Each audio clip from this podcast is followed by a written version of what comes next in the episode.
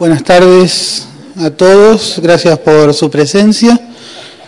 Vamos a comenzar a desarrollar el simposio Análisis de bases de datos de alta dimensionalidad en el estudio del genoma y su expresión. Eh, yo soy Guillermo Prata, el coordinador del simposio. Trabajo en el ICAR, Instituto de Investigaciones en Ciencias Agrarias de Rosario, y la Facultad de Ciencias Agrarias de la Universidad Nacional de Rosario, ambos localizados en, en provincia de Santa Fe. Y eh, muy brevemente, eh, el volumen de los datos generados en la actualidad, entendiéndose como dato cualquier aspecto determinado de la realidad, está creciendo a tasas elevadas, no solo por las nuevas tecnologías para levantar y generar datos, sino también por eh, el, estudio de diferentes niveles de organización. En el caso de la genética es muy claro las aproximaciones ómicas, los estudios integrados que se hacen del genoma, del transcriptoma, del proteoma, del metaboloma, del fenoma, etc. Y eso hace entonces que en los diferentes niveles de organización, individuo, población, célula, molécula, se genere una gran cantidad de datos siendo necesario entonces poder sistematizar, analizar, curar esas bases de datos que se generan. Así que la idea de este simposio es presentar cuatro casos concretos de aplicaciones de análisis de grandes bases de datos en estudios genéticos. El primer expositor, me voy a correr ahora,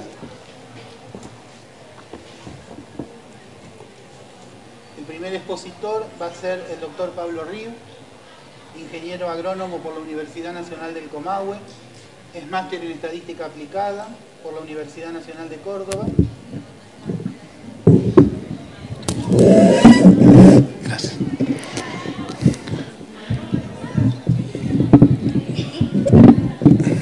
Gracias. Y PhD por la Universidad de Michigan, es profesor del Departamento de Estadística de la Universidad Nacional del Comahue y ha dictado cursos de grado y posgrado sobre esta área en numerosas universidades nacionales. Ha dirigido tesis de maestría y de doctorado y es autor de numerosas publicaciones. Participa también de convenios con organismos de gobierno y de productores, particularmente de las provincias de Neuquén y Río Negro, y es el actual presidente del Grupo Argentino de Biometría.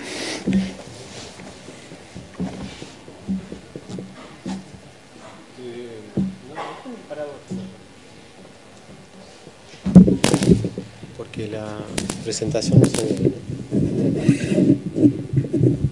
para pasar acá está.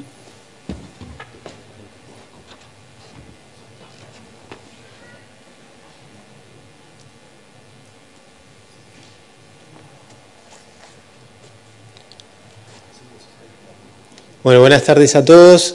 En primer lugar, muchas gracias al doctor Plata por la invitación a participar de este simposio en el que me pareció eh, muy acertado eh, empezar a discutir algunos temas que seguramente eh, en el análisis de datos nos encontramos continuamente, que es cómo están creciendo las bases de datos, cómo nos aproximamos hacia eso, tenemos que meternos muchos en ese trabajo, cómo hacemos la interacción con los demás miembros de, un equipo de investigación. desde, desde mi trabajo yo abordo el tema de análisis de datos en genética desde la estadística, o sea, no soy genético en sí mismo, sino que trabajo eh, a través de todo lo que es el análisis de datos y interactuando con todos los problemas eh, que, nos vienen a presentar y que hay que, hay que resolver. Eh, entonces, en la presentación, lo que quería primero era presentar algunos eh, temas de discusión creo que, están justamente y que son de eh, tópicos generales, de qué es lo que pasa con las grandes bases de datos, con la alta dimensionalidad, con lo que llamamos como Big Data. Eh, hay muchas, muchos términos dando vuelta, presentarlos o largarlos para que después haya alguna, alguna interacción con eso, decir, bueno, a ver de qué estamos hablando, en qué nos tenemos que estar metiendo.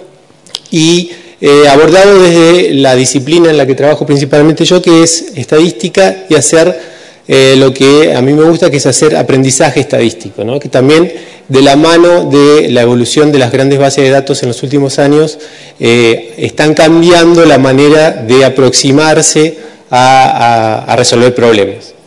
Y en ese sentido es presentarles un, ejercicio, digamos, de, análisis de datos que hemos estado haciendo nosotros para la presentación de datos de secuenciación de, ARN en este caso. Bien funciona. Eh, que muchas veces, justamente como comentaba al principio, tenemos esto de que ahora nos están bombardeando, ¿no? la palabra Big Data, creo que ahora en los últimos dos o tres años la, vemos por todos lados, ¿no? sobre todo porque bueno, es muy popular, suena muy lindo, da mucha publicidad y entonces en los medios sobre todo estamos bombardeados con, el tema de Big Data. Pero ¿qué es Big Data? Y eh, es lo mismo que decir grandes bases de datos, con cuáles de estos tipos estamos nosotros metidos a la hora de estar analizando datos genéticos. ¿Sí?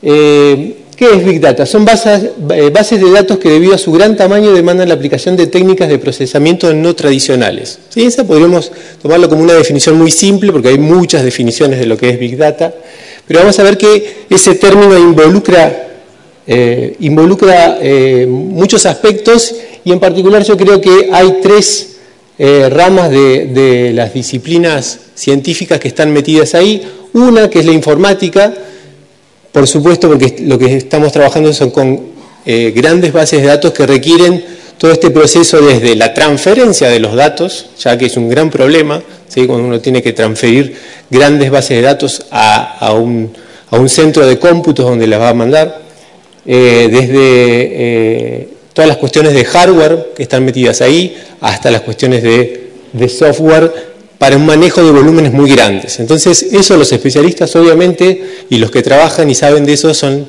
la gente que, que trabaja directamente desde la informática. No debemos dejar de lado este, este, esto que está aquí como segundo punto, que son las ciencias específicas, que son las que en este caso me parecen las más importantes desde el punto de vista de plantear cuál es el problema que queremos resolver, ¿sí? qué queremos ver. ¿sí? Y la estadística desde el punto de vista que es la ciencia que tradicionalmente ha ayudado o debería ayudar a eh, eh, eh, obtener información, que esos datos, esos grandes bases de datos que tenemos, puedan finalmente transformarse en información para resolver justamente los temas que nos plantean los distintos puntos de investigación. Entonces, esos tres aspectos creo que siempre están metidos en lo que es Big Data como, como, como término general, pero que a su vez tiene otras, otras características propias, ¿no? el Big Data, porque esto también lo podríamos decir para eh, un conjunto de datos que no es necesariamente grande, ¿sí? puede ser de otra, de, otra, de otra magnitud. Los ejemplos de Big Data están por todos lados. Desde los comerciales, que es lo que yo decía que justamente es lo que, con lo que más nos bombardean, porque nos dicen, mirá que cuando estás en Google, cuando estás en redes sociales, automáticamente están viendo todo lo que vos estás haciendo. Estadísticas oficiales tenemos miles de ejemplos ahora con eh, eh, toda la interacción que hay con geoestadística, con datos referenciados y demás, que obviamente hacen que los volúmenes de información sean enormes genoma humano, fíjense que tenemos 3 billones de pares de bases, 200 trillones de bytes. ¿sí? Fíjense que empezamos a, a veces, una de las preguntas que surge es Big Data, pero ¿qué es Big Data? ¿Cuántos datos tengo que tener para que eso sea considerado big, para que sea considerado grande? Bueno, en realidad es cuando empezamos a ver que no podemos contarlo, cuando ya vemos que en realidad tenemos que usar otras medidas, ¿sí? como medidas de memoria, es que realmente estamos o, podemos estar en un, en, un, problema de Big Data. Imágenes neuronales, astronomía, o sea, en todas las disciplinas, fíjense lo mismo, ¿no? Empezamos a trabajar, fíjense con acá, en este caso, mil trillones de bytes, o sea, ya estamos nombrándolo como cantidad de memoria, no como cantidad de datos, cuántos casos, cuántas variables tengo, ya pierdo magnitud de lo que estoy haciendo ahí. Esto se puede abordar de distintas perspectivas, eh, el, tema de Big Data. Eh, y estas son algunas de las, de las tendencias que hemos tenido, yo creo, en los últimos años, por lo menos en discusión, en varias disciplinas, creo que todavía sigue y por eso hay que, hay que promover la, la discusión. Una que se da es que es una oportunidad que los científicos no pueden perder, porque justamente tenemos un montón de información y hay que usarla. Otra es que hay nuevos paradigmas que cambiarán el análisis de datos tal como se conoce actualmente. Eso vamos a presentar algunas, algunos aspectos ahí de que realmente eh, toda la, teoría tradicional que tenemos eh, desde la matemática o desde la estadística o de, otras disciplinas en estos, en estos eh, conjuntos de datos donde tenemos tantas interacciones y tantos aspectos para evaluar, no podemos darle una teoría previa de un marco teórico en el cual vamos a estar evaluándolos. ¿sí? O sea que surgen otros paradigmas que los estamos discutiendo, algunos se han ido resolviendo, otros no sabemos cómo resolverlos.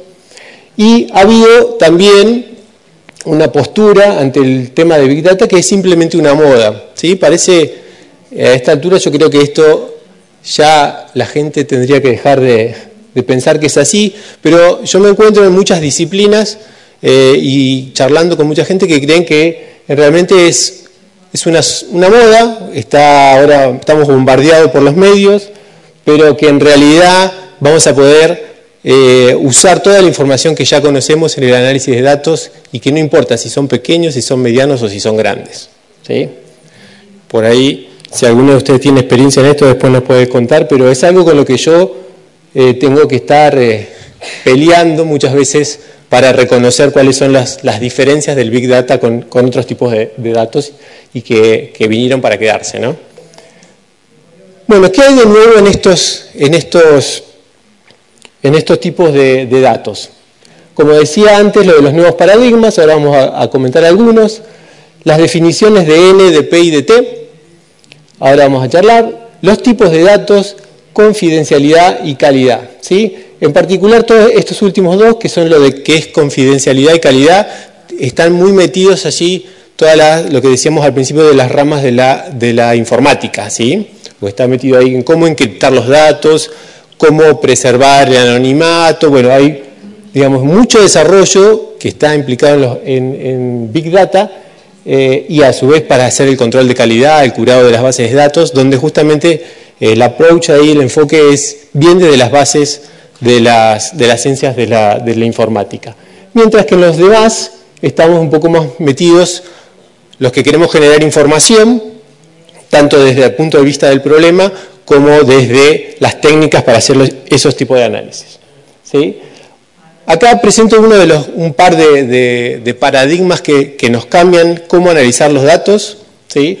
Seguramente si ustedes han estado trabajando con datos eh, mínimamente de, magnitudes medias, aunque sea, sea de 10.000 o de 100.000 eh, variables y pocos casos, seguramente se van a haber encontrado con alguno de estos temas. ¿no? La chance 1 en un millón ¿sí? es muy útil en todo lo que es estadística clásica, en lo que hemos utilizado cuando hacemos una regresión, un análisis de varianza, una prueba T, donde lo que queremos evaluar es si la chance una en un millón es algo que es esperable o que es muy raro, entonces rechazamos la hipótesis. ¿no? Bueno, eso es muy útil en la estadística clásica, pero en el marco de Big Data, uno en un millón es un valor, es un valor esperable. O sea, no es raro que aparezca eso. ¿sí? Entonces, todo lo que ya conocemos se nos viene abajo. ¿sí? El famoso P igual a 0,05, que es como palabra santa, eh, sabemos que no nos sirve. ¿sí?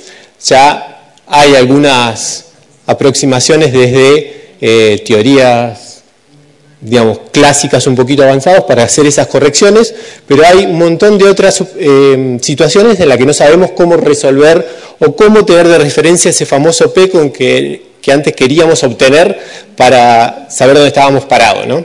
ante un problema. Bueno, y a su vez hay otro paradigma muy importante en lo que es Big Data, que es el efecto de observar todo. ¿sí? Porque en realidad aquí no tenemos una muestra al azar ¿sí? en un diseño experimental. Eso lo podemos tener en algunas situaciones, pero en la mayoría de las situaciones de Big Data no tenemos esas situaciones, sino lo que tenemos es todo, es como si siempre nosotros tuviéramos todo el censo de toda la información que podemos, que podemos tener. Entonces, ahí sirve la teoría clásica que tenemos de sacar una muestra, hacer una prueba T y hacer conjeturas sobre qué está pasando con mi hipótesis. No. Ahora, hay que tener mucho cuidado en que justamente esos datos obtenidos no estén sesgados para algún lado, ¿no? porque son los datos con los que me encuentro, pero tengo tanta cantidad de datos que yo creo que sé todo.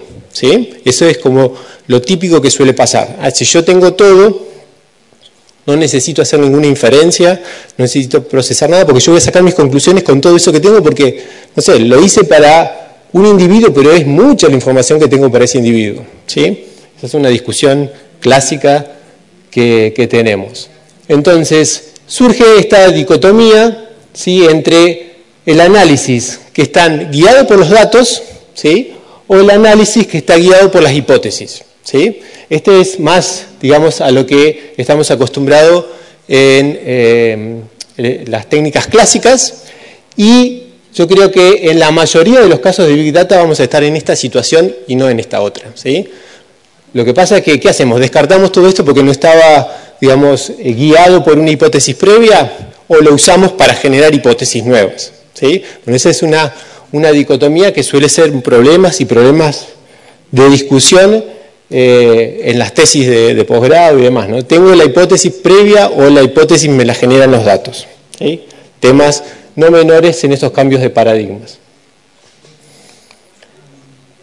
MP y T son estas situaciones que vamos a tener en Big Data donde el n puede ser generalmente, puede ser pequeño o puede ser grande, pero P, acuérdense que con n es la cantidad de individuos que uno va a estar eh, estudiando, con P, que es la cantidad de caracteres, la cantidad de, variables que le estoy midiendo, generalmente sí estamos en una situación donde P es grande, ¿sí?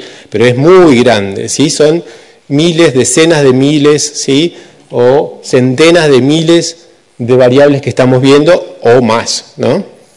Eh, y aparece en lo que es Big Data la T. ¿sí? Esta T es la del tiempo. ¿sí? En general, lo que aparece en Big Data es que el tiempo es poco. ¿Sí? Es un nuevo factor que aparece en lo que es Big Data y es que en general lo que nos pide es que seamos rápidos. ¿sí? Que además de hacer un análisis complejo, además sea rápido. ¿sí? Eh, la respuesta al problema debe ser buena y rápida. Eso es lo que está puesto aquí. ¿Cómo hacemos el manejo de la incertidumbre? Vamos a necesitar trabajar mucho en cuestiones de paralelización, algoritmos eficientes, todo esto va a tener que ver otra vez mucho con la parte de informática, eh, porque todo es computacionalmente intensivo. ¿sí? Entonces vemos que para tratar Big Data ya no nos vamos a poder quedar sentados desde una perspectiva tradicional, sino que vamos a tener que interactuar con, otros, con otras ideas eh, entre las ciencias. ¿no? Eh, este aspecto quería resaltarlo nuevamente aquí, que lo mencionó Guillermo en la presentación, y es que en Big Data lo que tenemos son nuevos tipos de datos. ¿sí?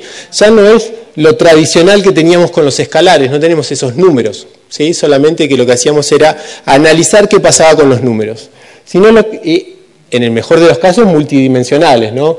uno tiene o univariados o multivariados, entonces si se análisis multivariado ya sé cómo resolverlo, y muchas veces no, ¿sí? ya, ya nos escapamos de eso también. Vamos a tener que tener otras técnicas. Eh, y lo que tenemos son distintos tipos de datos. ¿sí? Tenemos datos funcionales, datos de imágenes, datos de formas, datos de las mismas redes. ¿sí? O sea, no tenemos solamente los escalares, los numeritos que tenemos en mente que estamos analizando con las técnicas clásicas. ¿sí? Los datos son grandes y además son complejos. ¿sí? Las muestras de espacios ya están en, una magnitud infinita, ya generalmente no están en un espacio reducido.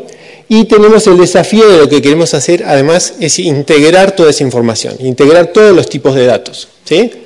Como mencionaban recién, puede ser a nivel en escala, ¿sí? y a su vez en tipo de datos. ¿sí? O sea, tenemos esa doble, eh, función que hacer con el análisis de, los, de Big Data, además de lo que ya estuvimos charlando antes. ¿no?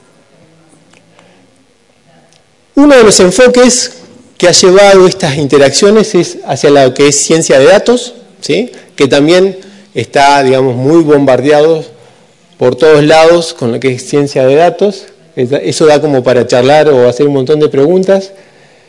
Eh, la aparición de las grandes bases de datos debe motivar cambios en la visión. Con esa parte es con la que yo estoy de acuerdo, ¿sí? en la visión que es, lo que hemos estado charlando en las diapositivas anteriores.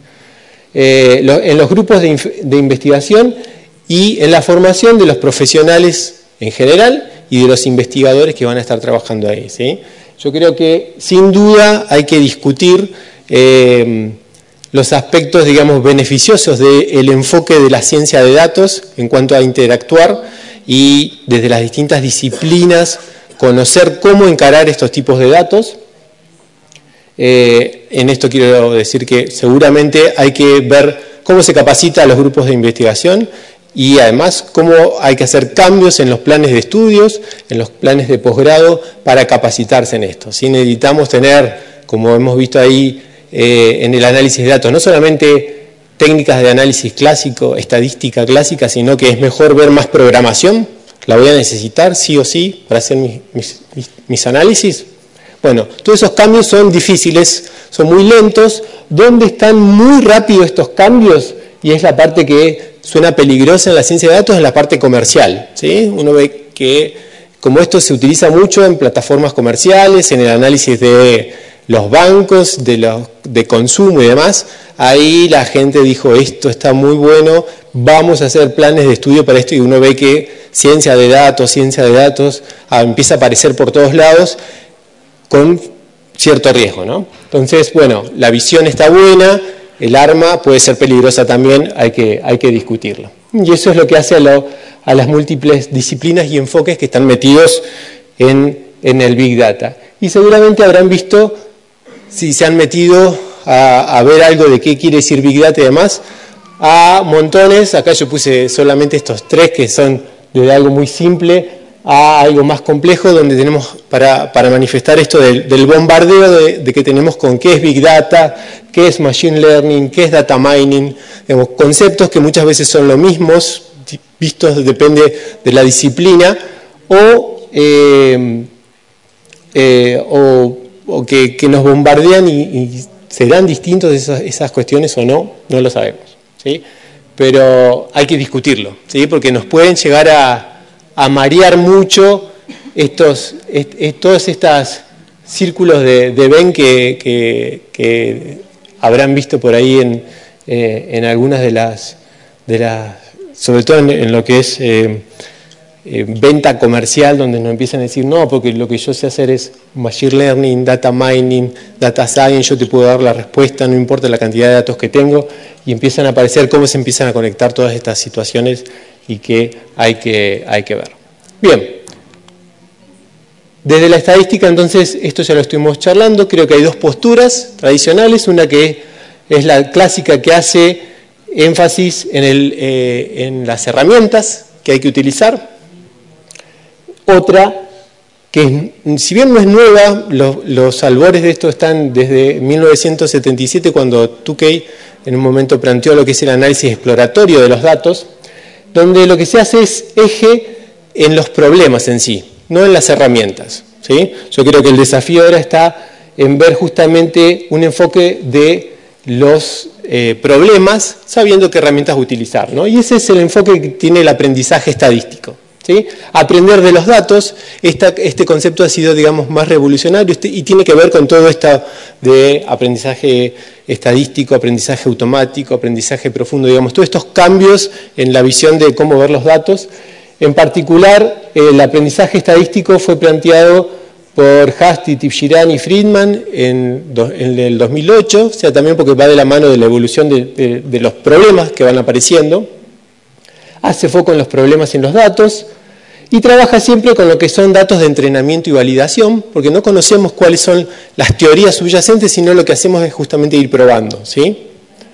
Eh, y es un, es un, enfoque particularmente útil para todo lo que es Big Data. ¿sí?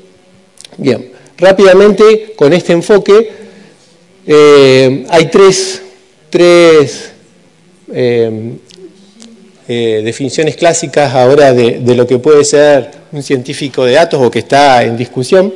Una que dice que es la persona que puede realizar los cómputos mejor que un estadístico y puede analizar los datos mejor que un informático, una de las definiciones. Otra que es un estadístico que también entiende los temas de la ciencia de la computación y matemática que concierne a la manipulación de datos. Y otra que eh, es interesante discutir es que es un estadístico, pero que además es útil. ¿sí? Entonces, en esa interacción es la que yo creo que todos tenemos que estar metiéndonos. ¿sí? Bien, solamente para darles un, ejemplo eh, de cómo trabajamos con aprendizaje eh, estadístico, en particular para lo que es secuenciación de datos de ARN, quería presentarles algunos trabajos que estamos trabajando eh, que estamos haciendo eh, en este contexto esto es lo mismo, digamos que estuvimos charlando recién, nada más que en su momento Meta en el 2004 justamente planteó los cambios epistemológicos que tenemos que tener a la hora de hacer ciencia cuando estamos trabajando con alta dimensionalidad en, biología. ¿sí? Estos son unas guías, están, ahí está el trabajo y hace a todo lo que estuvimos charlando recién. Digamos, cómo cambiar el paradigma de que no sé cuál es la teoría, voy a tener que los datos me sugieran cuáles son las técnicas mejores y cómo las voy a validar si realmente son útiles o no en mi contexto de datos. En eso nosotros lo que hicimos fue evaluar eh, medidas de disimilaridad aplicadas al análisis de agrupamiento, o sea, análisis de clúster. Eh, también la evaluamos las medidas de similaridad para ver métodos de ordenación, o sea, por ejemplo, típico análisis de componentes principales a dos vías y a tres vías, o sea, análisis multivariados para la representación de lo que eran eh, muestras, en, particular lo que tengo puesto aquí, para ver las muestras y ver si eh, se correspondían o no a la información que estaba, que estaba subyacente en el diseño experimental. ¿sí? Entonces trabajamos con eh, con análisis de clúster, que es típico, uno de los análisis más utilizados, con análisis de componentes principales, análisis factorial de correspondencias, eh, escalas multidimensionales y distintos métodos de análisis a tres, vías como el análisis factorial múltiple, el análisis de Tucker. Lo que queríamos era evaluar, bueno, a ver, tenemos datos que son en análisis de eh, secuenciación de ARN conteos, esos conteos tienen problemas desde lo estadístico eh, en cuanto a lo que son eh, las superdispersiones que se obtienen y utilizar cualquiera de estas teorías clásicas, ¿sí? sin correcciones o sin ver lo que está pasando, puede distorsionar justamente eh, lo que nosotros queremos ver. ¿sí? Porque estas técnicas tienen supuestos, ¿sí? si bien en el multivariado uno no se a supuestos, sí tiene subyacentes muchas maneras de estar, de estar eh, demostrando bien o mal la información que está ahí. Aquí en la, en la, presentación pueden tener eh, algunas de, de, las, de las partes que nosotros estuvimos viendo, no, las vamos a nombrar ahora, tienen la metodología, o sea, tomamos datos reales, porque ese es un tema acá, ¿sí? en datos de, de, de secuenciación nosotros estamos analizando los transcripts, y en teoría clásica nosotros lo que estamos haciendo es que las variables son independientes, y eso jamás va a estar ocurriendo aquí. ¿Lo podemos abordar en la teoría clásica? No. Entonces, ¿cómo hacemos para generar datos que sean la mejor representación de lo que realmente pasa? ¿Cómo son las interacciones en los genes ahí? Bueno, eso no lo, no lo podemos modelar en forma paramétrica como tenemos clásico, clásicamente trabajando. Entonces, lo que hacemos son simulaciones basadas en datos reales, y lo que quería pasar a ver, después quien quiera información sobre esto lo, podemos tener, está todo aquí en la presentación.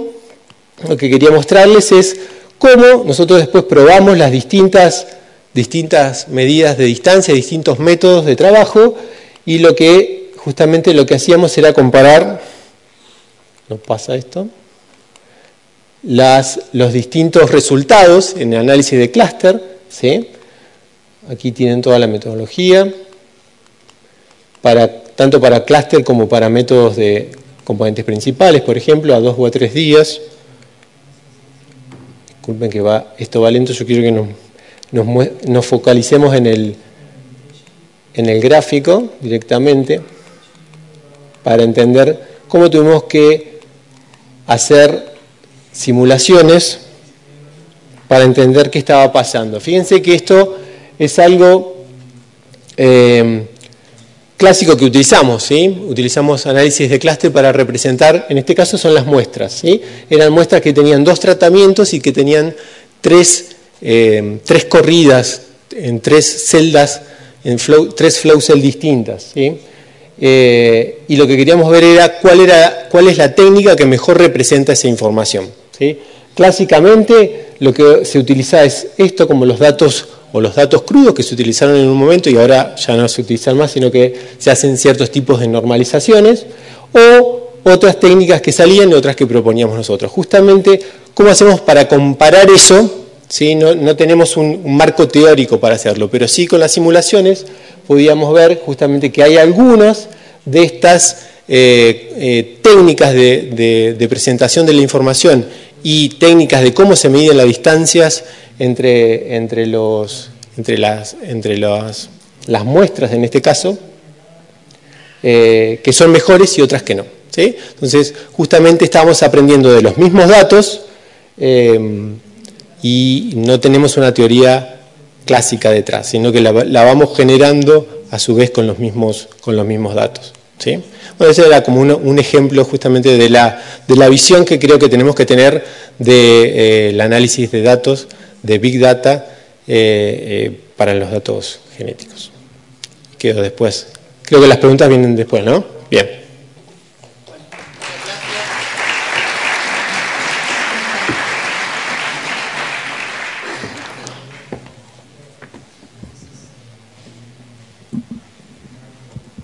Muchas gracias, Pablo.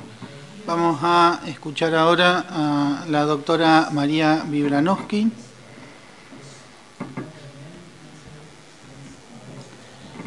que es profesora e investigadora del Departamento de Genética y Biología Evolucionaria de la Universidad de San Pablo.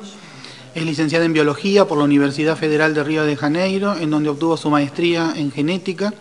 Luego se doctoró en Bioquímica y Biología Molecular en la Universidad de San Pablo y realizó estancias de investigación en el Departamento de Ecología y Evolución de la Universidad de Chicago. Ha sido directora de numerosas tesis de grado, maestría y doctorado. Cuenta con una vasta producción científica publicada en revistas de impacto, siendo su área de interés la genética de drosofila. Muchas gracias. ¿Está bien?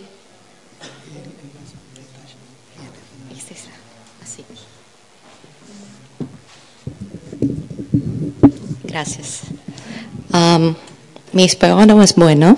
Entonces voy a hablar en inglés porque también mi español no es bueno. So I'll, I'll just change uh, to English, as I said to you. Um, I'm a biologist. I'm a, um, but I was lucky to be born and and and have my undergrad during during the generation of the genome, right? During the, the 2000, I was in my undergrad, so therefore I had to learn computing and statistics and mathematics, you know, from the beginning of my undergraduation. So I'm going to present here to you what I do in my lab, what are the biological questions that we have, and how we approach that using genomes and expression profiles. So my lab, oh, you know, work with different organisms, but we have a wet lab too that work with Drosophila. And this picture here is a Drosophila mojavensis, was a student of mine that uh, had took it, and it's a beautiful picture because you can see the testes of the Drosophila here from the image. So um, so my lab is most interested in how new genes appear in evolution and how they origin and how they evolve. So I don't know if you guys know what a new gene is. So I usually make this question, and depend on the audience, you know, people think different things. If I do this kind of question for a medical approach, people think it's a new discovery gene, which is not. A new gene is a gene that had appeared during evolution. So it mostly, you know, usually appear by duplication of an ancestor gene. And so the definition is, is a new gene is present in one species and absent in the, in the sister group and the out group. So basically, you know, if you think about gene duplication as a generation of new genes, uh, what you have in this species or this group of species as represented here is a, a, a just a copy of uh, the same gene that was, uh, there was, that that is present before. So usually what happens, the, the usual fate for a, for a, a new gene is to become a pseudogene because it's going to um, behave as the other gene, the old gene, which has been duplicated from, and um, usually do the same function. So you, most of the time, don't, don't need two things of, things of the same. So usually a new gene becomes a pseudogene unless it, it develops a new function. And these occur mainly by what we call adaptation and evolution. So it mainly occur by the appearance of uh, new mutations that are adaptive, that are uh, evolve under positive selection. So it usually um, uh, so it's related to innovation or new functionalization. So, um, and many of the times that we see adaptation in evolution, it's because of occurrence of a new gene. But what people usually don't know so this is what evolutionary biologists know about new genes, it's usually what they don't know, um, it's that new genes are also mostly expressed in testes in the male germline and, you know, the male germline where it happens this um, uh, development of the of the male gamete, which is the the the spermatogenesis. So this is very common in many different organisms. So this is very general for all new genes. So this is the testis of Drosophila, my favorite uh, um, animal. And this is the testis of mammals and also the, where the male germline is developing plants. So when you analyze new genes in all the different species, all different groups, what you see mostly is that they are more, more expressed in the testis. So what is the what happens in the testis? The testis is the development what happens in the testis is the development of the spermatozoa, right? So usually starts with the same cell that it's um, suffer different mitotic divisions, which we call the mitotic phase. In the case of Drosophila, you have four types of, four mitotic divisions where you have these cysts containing 16 mature um, primary spermatocytes. They enter in meiosis and suffer two meiosis, meiosis 1 and 2, and become like 64 different cells in the cyst connected and, and afterwards, you have this phase called postmeiosis, where you have the spermatogenesis, which you have the differentiation of those round cells in um, uh, the shape of the spermatozoa. So, what happened to the new genes from the data that we have analyzed already um, around the world is that not only they are expressed in the testis, but what we know is that they are expressed in later phases of spermatogenesis, which are the post-meiotic and the post-meiotic uh, phase. So this is true here for rice and Arabidopsis and also for mouse. I'm not going to go in details of this slide, but this is what it says. So my lab was interested in why this is a fact, why this happened in many different organisms. Why new genes are more expressed in the testes and why they are more expressed in later phase of spermatogenesis. This is a very general question. So usually we, we thought about an idea to explain that, which is the haploid selection. So I'm going to explain to you a little bit what is this idea of ours and how we test this and how we, we show that it's connected to, to the phenomenon that we are observing. So usually in those organisms that we analyze, they analyze meetings, we are talking about diploid organisms. So you have the two alleles in a cell, and therefore, you know, um, the phenotype is observed. The, the phenotype observed, it's, it's uh, come from these um, diploid cells. So this happens in all of the cells of those eukaryotes of uh, eukaryotic organisms except in the gametes. So in the gametes, you have these haploid expression. So during meiosis, the 2N become N, and those cells actually um, express a phenotype that comes from the expression only for one allele. So the idea of your, our model is that.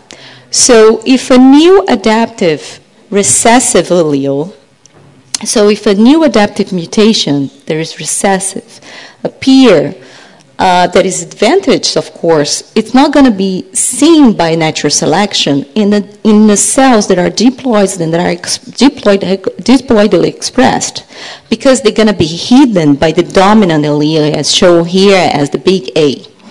However, in those the same organisms during the haploid phase, they're going to be seen by natural selection because they're going to be uh, um, be uh, just two M cells, and it's going to be shown as those allele expressing, express, exp, expressing the little a allele. So natural selection is going to be able to see this phenotype and it's going to be able to select it. And so this is very important for the new gene. So everybody knows that haploid selection can be faster than diploid selection. So here is a graph showing um, the population genetic uh, uh, uh, mathematics for recessive allele that starts with a very low frequency with a selection coefficients of 10%. And these show here that the diploid selection takes a much more time to, become, to increase in frequency than the haploid selection, just because in during that phase, all the all the the, the ad- adapted phenotype, it's, it's written eh, by the dominant allele. And what happened in the haploid selection is that these frequencies increase much more faster. And this timing is very important for new genes because new genes, when they appear, they have the chance to be lost or to become pseudogenized because they are not important. How do they are lost and how they become pseudogenized? They don't increase in frequency or they accumulate the deleterious mutations. So this is so important. So if you have a way to boost the um, the evolution of new genes is going to be fixed uh, very fast. So this is our idea and so we thought about testing this model to this explanation to why new genes are more expressed in later phases of spermatogenesis by testing the model predictions. So here we have three different model predictions and I'm going to tell you how we use different databases and how we connect them and how we analyze them in order to answer those questions. So the first prediction is that new genes should be more expressed in later phases of spermatogenesis. So the idea is that when a new gene appears, it's going to be expressed in all phases in all different tissues. However, the ones that are more expressed in later phases of spermatogenesis, they're going to be selected for and they're going to be fixed faster because of haploid selection. So the first prediction is that, of course, that we know that it's true in plants and mammals, but we have to test that in Drosophila, our favorite organism in the lab, and also a very important model for the evolution of new genes. So our predictions that all genes, if we can assign if they are old or new genes, they're going to be expressed in the mitotic phase, while new genes are going to be expressed more frequently in the meiotic, post-meiotic phases. So for that, we need to understand how the spermatogenesis occur in this uh, organ, which is the testis. So here's a schematic figure of the test. So here uh, you have the stem cells, and here the, the mitotic phase, and then here you have the meiotic phase, and then afterwards the post-meiotic phase. Like the testis is very big in Drosophila proportionally. If you if you think about proportionally in humans, will be the size of my you know half of my arm. So it's very big in the abdomen, but it's big because of this spermatozoa. It's very long, so it's very laborious for us to dissect those different cells from this tiny uh, organ. But uh, during my postdoc, I was able to do that. And uh, here is a photo of the testis, and we can show in green the mark for the DNA, and the, in, in red the cytoplasm by alpha tubulin. And you can see the different shapes of the cells, seeing how showing here very clear the postmeiotic phase and the other ones. I'm not going to go in detail, but we know we can differentiate between those two phases. So what, we, what I did when I was in my postdoc and what we do in our lab is actually to isolate this tissue, extract the RNA. And during the time of my postdoc, I used microRNA, but here in my lab, we now use RNA-seq to work, which is much less laborious because you need much less RNA to work with that. So after that, what we have, it's the gene profile. So for each gene, from the software. Each transcript, you're going to have three measure. The measure in the mitotic phase, the meiotic phase, and post-meiotic phase. So with that, we have the profile, the temporal profile of a gene.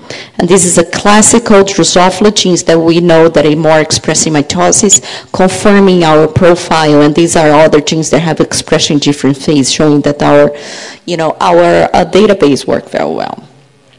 But in order to analyze that, because of the problems that um, Pablo mentioned before, we have a, just a big data and, and we need to analyze that without having the, uh, the problems of uh, multiple testes distortions.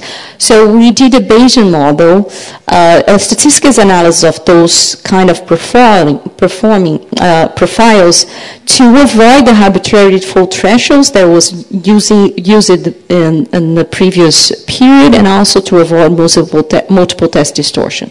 We were interested in comparing chromosome expression between the autosomes and the X chromosome. Therefore, these models work very well. But then we could use this and um, so people could come to our database that is in the internet called Drosophila spermatogenes expression database. And you can actually look at your gene of preference and see the expression profile of the three different phases with different replicates and also using these um, posteriori probability in, in the Bayesian statistics to see if those difference between those phases are significant, statistically significant. So after that, using this data, you can actually classify those uh, genes in, according to their expression pattern uh, during the spermatogenesis. So do, during this pairwise comparison, you can use and have those genes that are more expressing mitosis, like you see this number six, or more expressing meiosis, like the number four, and the postmeiotic genes that are more expressed in postmeiosis. So using this classification and comparing to the data that we have previously generated in the, in the lab that I, when I was a postdoc, we look at the age of the genes. So mostly uh, by 2007, who works with Drosophila knows how lucky we are there were uh, generated uh, 12 uh, complete genomes with the species that are close to Drosophila melanogaster. And with that, we using parsimonies and synteny, we could assign what are the genes in Drosophila melanogasters that are shared between Drosophila simulans and seychellensans and so forth, so on. So we can assign the, the age of the gene by comparing with uh, those genomes and also to assign which ones are the old genes. So this is more or less uh, 40 to 60 million years, and we have the, a database, a data set of almost 1,000 genes that are considered new genes. And the rest of the genes in the genome of Drosophila are considered the old ones.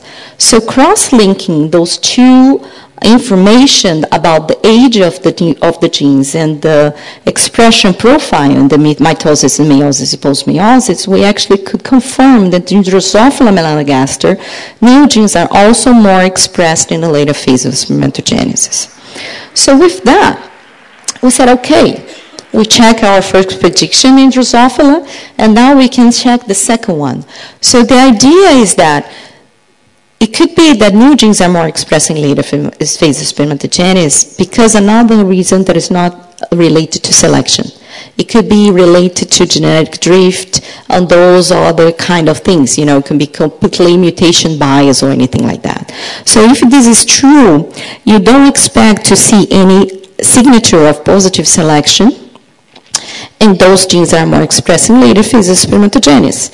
Just because if you don't have selection, you don't have signature of positive selection. So we biologists have a very good way to assign these signature, signatures of positive selection because basically what we do in most of these works that found signature of positive selection is to use the genome of the species that you're working with, the genome of the species that is close to you, like Drosophila simulus, and also different um, Uh, the information of other populations of Drosophila to see what he has been under positive selection. And with Drosophila, we have all this database. We almost don't have to generate any new data set in Drosophila. Uh, and so with that, we actually separate our genes. The mitotic genes are control genes and haploid genes as those expressed in meiosis and postmeiosis. I'm not going to go explain here, but if you want, I can explain further why we choose also meiosis.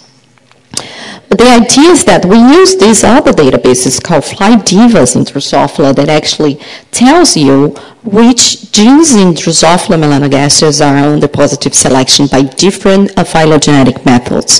We also use another kind of data called uh, um, the alpha that normally is used to measure positive selection, but I'm not going to go through this. But what we did was to compare the data set of haploid and diploid, and we found that there is enrichment of a proportion of genes in the haploid group, the haploid express genes that are under positive selection.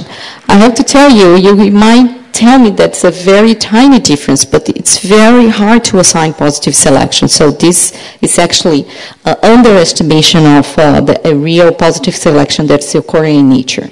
So with that, we check the second the second prediction is that if it was not related to selection, we shouldn't see that. And we saw there is a signature in the haploid phase specifically of positive selection. I don't know how much time I have, like five minutes, so I can explain the latest one. So the latest predictions, I think, is the cutest one. So what we have, the genome, is that we have X-linked genes and non-X-linked genes, so autosomal linked genes. So for the haploid selection, we expected autosomal new genes, not X-linked genes, to be more expressed in haploid phases of spermatogenesis. So here's the idea. All the analyses that I showed you before were with the genes that were autosomal linked. So the idea here is that if you think about an autosome gene, a gene located in autosome, the only phase in an organism that they're going to be expressed haploidally it's going to be in the meiosis and the post-meiosis, okay? But the X-linked genes know in males, that's not true. All the cells are in homozygous. So therefore, all the genes in the X chromosome of a male, they are haploid expressed. So we do not express to find this differential advantage for the genes in the X chromosome. So explaining again, so if you think about a gene in the autosome, you know, you because of the haploid selection model, you expect you expect if a new gene appear in those phases, they will have an advantage in the males. However, for the X chromosome, although they are haploid in all phases, there is no differential advantage for the genes uh, for those for those genes. So with that, we have this expectation when you look at the comparison that if you snapshot any of the phase, you expect to see those proportions.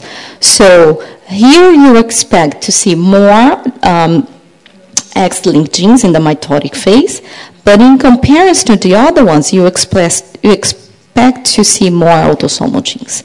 So here is basically the proportion of genes that we see that are more expressed in postmeiosis, meiosis, and mitosis.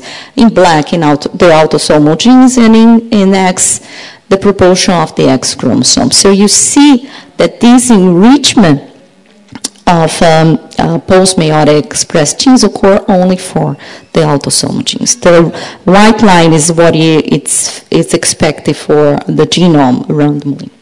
So with that, we check the third prediction, which is if our hypothesis is correct, we expect that one, new genes are more expressed in later phase spermatogenesis. They have those haploid expressed genes, they have um, they have signature or positive selection. And the third one is only the autosomal genes are expected to show this pattern. And this is, this is true, this is what we found in Drosophila. And um, to discuss a little bit, if I have, do have like a one minute or two, I can tell you that people usually ask me, but how about the females? They have haploid cells, right? Why you are not talking about that? And the reason why I'm not talking about that is because new genes are not expressed in the females. But our hypothesis follow this prediction too, because what happens in the females if you don't know about biology of that? Uh, the two things, in Drosophila, for instance, you have those cells here that are the spermatos, the, the oocyte. And the oocyte receive all the, D, the RNA material and the protein material, all the cytoplasm from the cells, the sister cells. So one single cyst is going to be, you know, diploid here, and these cells going to be haploid, but are going to receive all the material productive from here. So this cell is not going to be phenotypically haploid, never. And if you don't know about the haploid, um, the haploid stage in, in the mammals and us, you just have to remember the haploid phase only occur if you get pregnant. Okay? So we have our oocytes, they, they are rest in meiosis, they stop there, and they only continue the, the phase of the oogenesis when you become pregnant, when the spermatozoa will just make a, you know, the fecundation. So it's very tiny, tiny little phase. So because of the two, those two reasons, because the, there is no haploid phase in terms of selection for Drosophila and also in mammals you have a very tiny tiny space for that we don't expect to see advantage of new genes in the later phases of, of, of oogenesis and therefore that's why you don't find many genes expressed in the ovary in many organisms. So with that, I'm not going to go into that. If someone has questions, I want to.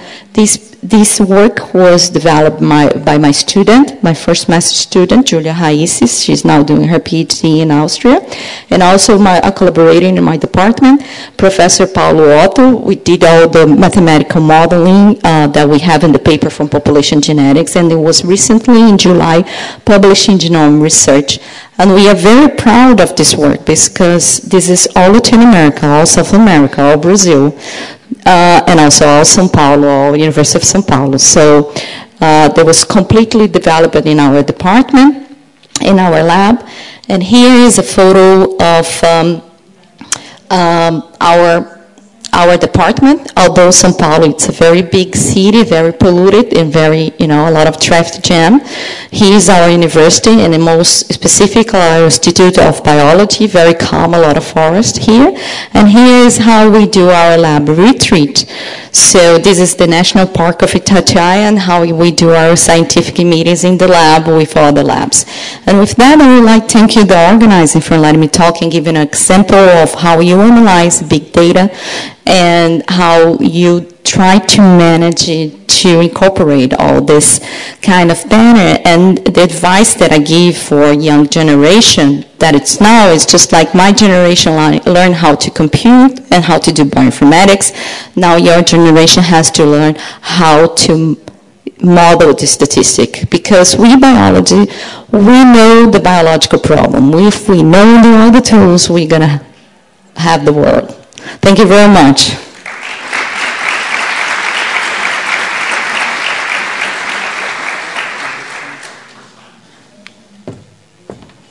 Muchas gracias a la doctora Vibranowski y ahora vamos a escuchar la presentación del de, doctor Marco Cristancho.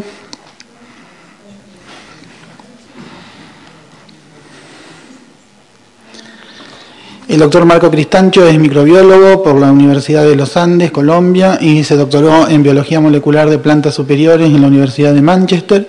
Luego realizó un postdoctorado en bioinformática en la Universidad de Cornell. Es profesor e investigador en la mencionada Universidad de los Andes y participa activamente en el dictado de cursos de grado y posgrado en su país y el extranjero, especialmente en el área de la bioinformática. Ha sido director de numerosas tesis de grado, de maestría y de doctorado, cuenta con una vasta producción científica en revistas de impacto y es miembro de Cabana, una red internacional para la promoción de la bioinformática.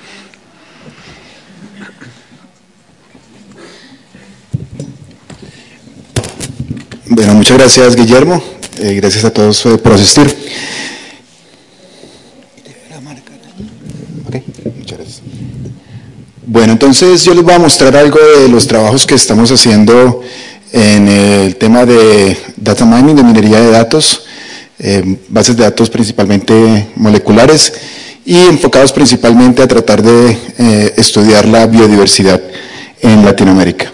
Eh, ¿Por qué es importante estudiar la biodiversidad aquí en Latinoamérica? Prácticamente hay tres eh, regiones o dos regiones en el mundo donde se aloja el 80%, 70-80% de la biodiversidad del mundo y es eh, Latinoamérica, la gran mayoría de países en Latinoamérica y algunos países en Asia. De resto, países muy grandes como Estados Unidos, Canadá, la mayoría de países de Europa no tienen realmente una buena representación de biodiversidad.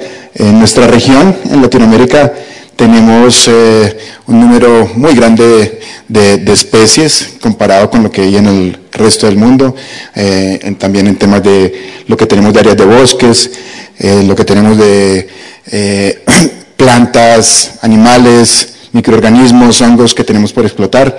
Son números bastante considerables cuando los comparamos con otros eh, partes del mundo.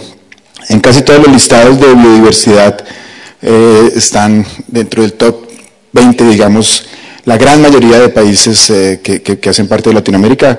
Brasil es primero en prácticamente todos los listados, Colombia segundo, y bueno, aquí ustedes encuentran todos los países, por aquí Argentina, Perú, Ecuador, en fin. Todos nuestros países están, tienen una altísima tasa de, de biodiversidad en el mundo. Para el caso, por ejemplo, de Colombia, eh, tenemos un sistema que se llama el Sistema de Información sobre Biodiversidad. Es un sistema muy completo que está catalogando toda la biodiversidad que tenemos. Es eh, relativamente reciente, de hace unos pocos años, pero ya es muy completo. Ya realmente tenemos unos inventarios muy completos de todo lo que tenemos, el número de especies, a qué familias pertenecen. Eh, este es el número que, si uno ingresa a este sitio, digamos, este número pues va creciendo y va creciendo muy grande porque eh, Colombia a raíz del proceso de paz, eh, anteriormente casi la mitad del país era inaccesible. Hoy en día ya podemos los científicos ir a esos sitios a descubrir nuevas especies y casi que semanalmente se están descubriendo eh, nuevas especies en el país. Lo que yo les voy a mostrar es, digamos, una deficiencia que hay no solo en Colombia, sino en Latinoamérica, de este tipo de estudios, pero a nivel molecular. Allí es donde, digamos, hemos fallado un poco. En otro tipo de estudios de la ecología, de saber la biología de estos organismos, hemos avanzado, pero en la parte molecular realmente muy poco. Digamos algo de lo que estamos haciendo, por ejemplo, estos son algunas expediciones nuevas que se están haciendo en Colombia. Esta en particular fue en una isla en el Caribe y allí hicimos algunos estudios tanto de toda la biota y la eh, microbiota que, hay allí, y bueno, ya hay algunas publicaciones de eso. Eh, aquí pues muestro algunas de las especies endémicas de Latinoamérica. Eh, digamos que uno de, los sueños que tenemos, y más adelante que les voy a hablar de este proyecto en que estamos, esta red de Cabana, es tratar de eh, ver si logramos obtener la secuencia de algunas de estas especies endémicas, de estas especies simbólicas que tenemos en nuestra región. Eh, aquí pues muestro, muestro, muestro algunas de ellas, digamos para el caso de Colombia tenemos eh, este que ustedes ven aquí en la izquierda, se llama el oso de anteojos, eso en estos momentos es el, único organismo, digamos, emblemático que estamos secuenciando con un grupo en Inglaterra, pero hay todo lo que ustedes quieran, hay micos, está el delfín rosado, están caimanes, están una cantidad gigantesca de aves, en fin, hay muchísimos especies simbólicas que sería maravilloso realmente secuenciar y muy poco de eso realmente eh, lo, estamos, lo estamos haciendo. Algunos de los números que hay de especies endémicas de Colombia, estos números para muchos países de Latinoamérica ya se están obteniendo. Las especies amenazadas, también hay una, eh, digamos, un catálogo eh, muy detallado de las especies que, que están amenazadas por, por todos los temas de cambio climático, por tráfico, en fin, por muchísimas razones. Eh, todo esto, pues eh, realmente la, idea es utilizar eh, datos, como ya mostraron Pablo y María, en, cosas muy específicas, utilizar informática para hacer, digamos, todo este tipo de, estudios. Yo pues les voy a mostrar solamente un par de ejemplos de todo lo que estamos haciendo, pero estamos haciendo muchísimos trabajos en esta área. Eh, digamos que en el mundo se está tratando de, hacer redes, de hacer redes mundiales y pues yo más adelante les voy a mostrar la red local que estamos haciendo en Latinoamérica, pero pues con esta idea de estudiar, de estudiar la biodiversidad. En, el caso de Latinoamérica estamos trabajando con un grupo eh, de Lerham, Institute en el Reino Unido eh, y estamos tratando de ver, bueno, qué infraestructura tecnológica necesitamos para alojar toda esta gran cantidad de Big Data de información en biodiversidad. Y digamos que ya tenemos eh, algunos avances eh, en ese tema. ¿Qué estructura informática se necesita? ¿Qué software? ¿Qué capacitación de personal? Todos los temas que tienen que ver con, con la informática de, de estas instituciones. Como les decía, yo les voy a mostrar solamente un, par de ejemplos de algo que, ya hemos hecho y que hemos publicado con bases de datos moleculares. Estas son las bases de datos principales que hay en el mundo. Esta que está alojada en el NCBI se conoce popularmente como GenBank. La base de datos del European Bioinformatics Institute, la base de datos europea.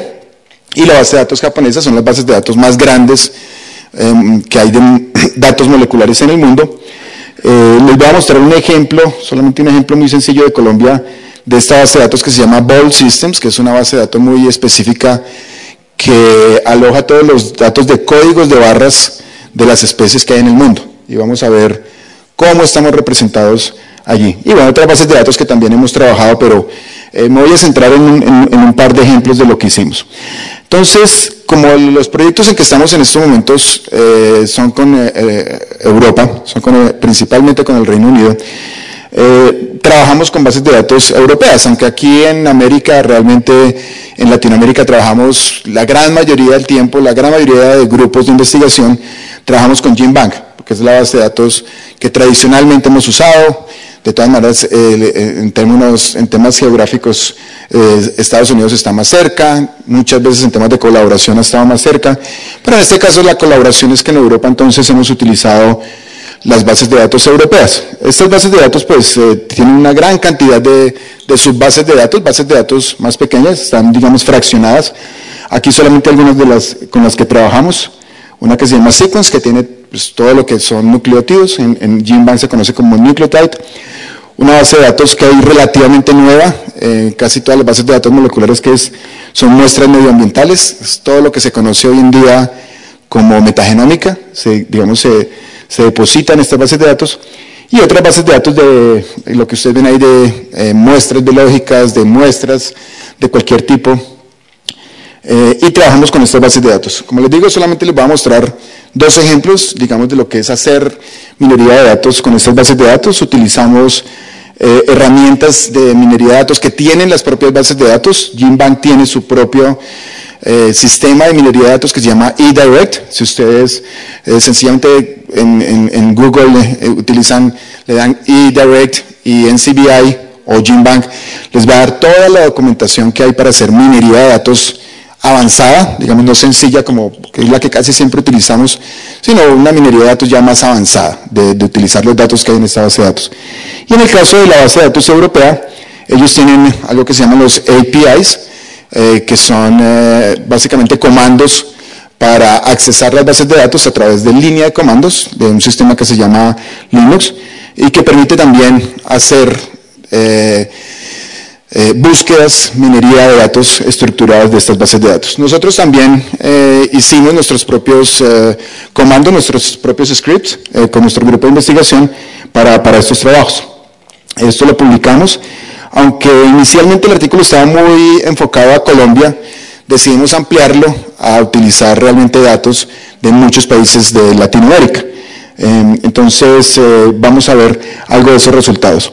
Entonces empezamos a ver, digamos, bueno, qué, datos habían publicados en ciertas bases de datos. Utilizamos más de 20 bases de datos distintas de, las que les he mostrado, eh, de varios países de Latinoamérica.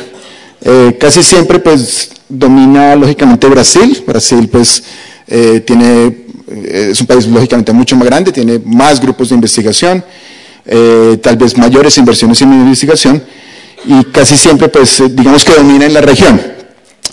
seguido por Argentina, México, Costa Rica, bueno, por aquí Colombia y Perú. El número de datos de cierto tipo que hay en estas bases de datos de nuestros países. Pero el panorama cambia cuando incluimos países como Estados Unidos y el Reino Unido. Y lo mismo incluimos pues, otros países desarrollados, Japón, Alemania, países que no son biodiversos, países que tienen una muy baja biodiversidad, muy, muy baja en comparación de nosotros. Y aquí el panorama, pues ustedes ven que es distinto, cambia. Realmente como, dice, como dicen por ahí, somos nada. O sea, realmente estamos con muy baja representación en comparación de lo que es países como el Reino Unido y Estados Unidos, que a pesar de tener una poca diversidad, la han estudiado profundamente. Entonces nosotros aquí realmente tenemos muy, muy poco de eso. Lo mismo para las otras bases de datos, es decir, el panorama se repite en todas las bases de datos que nosotros estudiamos. En esta, por ejemplo, de muestras, que son muestras, eh, como les decía, principalmente de, metagenómica. Allí igual, realmente nuestra representación es muy baja en comparación de lo que se hace en otros países del mundo. En el caso de la base de datos BOLT, ustedes vieron, eh, por ejemplo, para el caso de Colombia, eh, nosotros mostramos ahí alrededor de 60.000 especies, eh, es posible que en Latinoamérica estamos hablando de cerca de 150 mil especies o más. Y representadas en esta base de datos solamente hay un poco más de 2.000 especies. ¿sí? O sea que hay más de 60 mil especies de Colombia sin ningún tipo de dato molecular, sin ningún tipo de código de barras que nos pueda identificar. Eso realmente hoy en día, cuando se está hablando de que eh, eh, es una de las herramientas, es una de las tecnologías que deberíamos estar utilizando para proteger nuestras especies, para identificarlas, para saber qué tenemos, y hay tan poco representado, eh, es digamos que más que preocupante, cuando está la tecnología y están las formas realmente de que lo pudiéramos hacer. Y el panorama es el mismo si ustedes entran a esta base de datos para cada uno de nuestros países. Ni siquiera Brasil ha realmente eh, eh, logrado catalogar eh, su, biodiversidad a este nivel molecular, a este nivel de sencillamente obtener esos códigos de barras mm, genéticos para hacer identificación de especies. En términos de genomas, pues también somos muy pobres, hemos secuenciado muy pocos genomas. Ya ustedes han visto, digamos, en la presentación de la doctora Mónica Sanz a mediodía y en varias de las presentaciones que se han hecho acá y que se van a hacer la baja representatividad de genomas, tanto humanos como de otros organismos de origen latinoamericano. Y hoy en día que está la tecnología, hoy en día que se han secuenciado más de 20.000 especies en el mundo, que por ejemplo hay un proyecto en estos momentos en el Reino Unido para secuenciar un millón de individuos humanos. Y la doctora Mónica Sánchez mostró, en Latinoamérica tenemos por allá 10 genomas, 15 genomas, 7 genomas. Eso es muy pobre cuando pensamos que esta biodiversidad también, que es lógicamente también humana, debería estarse estudiando, deberíamos estarla eh, de alguna forma eh, analizando ya a estas alturas. Está la tecnología, están los avances, los costos han bajado enormemente, pareciera una decisión, no sé de qué tipo que deberíamos hacer para realmente dar este paso y, hacer este tipo de, estudios, pero los genomas que se han estudiado en, eh, en, Latinoamérica son muy pocos, la gran mayoría de estas líneas que ustedes ven verde son microorganismos que son lógicamente mucho más fáciles de secuenciar y estudiar, pero a nivel de eh, organismos eh, superiores de eucariotes, lo que se ha hecho es muy, muy, muy poco realmente. Estos de acá.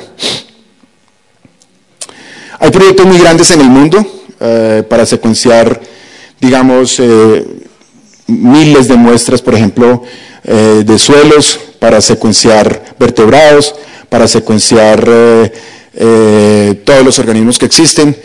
Y realmente uno entra a estos grupos que están haciendo estos grandes proyectos en el mundo y de nuevo sorprende la baja representatividad de Latinoamérica. De pronto uno encuentra por allá un profesor brasilero, de pronto uno encuentra por allá un investigador eh, argentino, pero en una mezcla de 150 a 200 investigadores que hay en el mundo. La representatividad de Latinoamérica aquí es sorprendentemente pequeña. Y pues insisto, tenemos toda la biodiversidad, deberíamos estarla estudiando y por alguna razón ni siquiera hacemos parte de estas grandes redes de, estudio en el mundo. Eh, quiero mostrarles un proyecto que pues, es simplemente una, gota que, estamos poniendo para que digamos esto cambie, para que principalmente de pronto, eh, primero que todo hagamos una red nosotros, nosotros en Latinoamérica eh, tenemos pocas colaboraciones aquí, digamos que eh, afortunadamente en, un evento como este es, una gran oportunidad de hacer este networking, como se llama, estas, redes de, colaboración. Eh, ya pues en varios de los proyectos lo estamos viendo que se está dando, pero todavía falta mucho. Todavía somos muy dados a trabajar cada uno de nuestros países. Muchos tenemos colaboraciones con Estados Unidos, con Inglaterra, pero entre nosotros las colaboraciones son realmente muy deficientes. Eh, este proyecto ha buscado, digamos, cambiar un poco eso, a pesar de que pues, buena parte de la financiación es, eh, eh, del Reino Unido. Realmente la idea es que nos juntemos en Latinoamérica a, trabajar juntos. tenemos esta, esta red ya de muchos países en Latinoamérica. Estos son los institutos que fondearon, que fundamos este proyecto que se llama Cabana. Eh, están dos institutos muy reconocidos aquí en Argentina, la Universidad de Buenos Aires y el INTA, UNICAMP, Bail en Brasil, Sinvestab en México, en México, la Universidad de Costa Rica, la Universidad de San Martín de Porres y el CIP en Perú. Son instituciones todas muy prestigiosas y la idea es que realmente creemos una red que, eh, funcional para hacer capacitación, para hacer talleres, para hacer pasantías eh, y ya vamos a empezar con proyectos de investigación. La idea es hacer proyectos de investigación principalmente para utilizar herramientas nuevas de, tecnologías nuevas de secuenciación para empezar a conocer esa biodiversidad de nuestros países. Hay muchas otras instituciones que ya se han vinculado en Latinoamérica, somos una red ya relativamente grande. Eh, aquí pues algunos de los, de los que estamos trabajando, por aquí está Máximo Rivarola, que él es de aquí eh, eh, de Argentina. Esto es un grupo, por ejemplo, de los pasantes. Muchos de los pasantes han, eh, sido eh, argentinos, son pasantías totalmente pagas para ir a trabajar a eh, laboratorios en el Reino Unido o en países de Latinoamérica. Aquí es un grupo pequeño, pero realmente creo que el número de pasantes ya se acerca a 30, el número de pasantes que hemos tenido, y todavía falta pues muchísimo tiempo del proyecto, muchísima eh, parte de, digamos, de la financiación todavía eh, se va a dar para, cursos, para talleres. La idea es cambiar esto que hace poco publicaron en un artículo eh, que es la cultura que llaman insular, es decir, de trabajar muy aislados en, Latinoamérica. La idea es cambiar realmente esa, esa cultura, hacer una cultura de redes. simplemente para mostrarles algunos de los talleres que, que hacemos, pero en el año estamos haciendo más de 15 talleres en toda Latinoamérica. Este es uno que vamos a hacer a comienzos de diciembre en la Universidad de los Andes, en Colombia. Análisis de datos genómicos de cultivos. Y uno que va a haber aquí en eh, Argentina también a comienzos de diciembre. Pero si ustedes entran al sitio web, que es este de acá, del proyecto, van a encontrar toda la información de aplicación a pasantías, de aplicación a talleres, de los talleres que estamos haciendo, de cómo hacer parte de esta red que esperamos que, pues, eh, que, crezca. Eh, muchas gracias a todos y bueno, muchas gracias Guillermo también.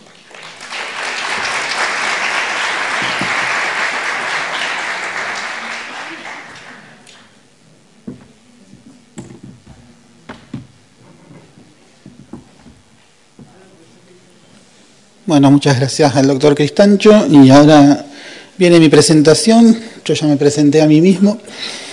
Lo más difícil va a ser controlarme, eso sí, pero bueno, este, vamos a hacer lo posible.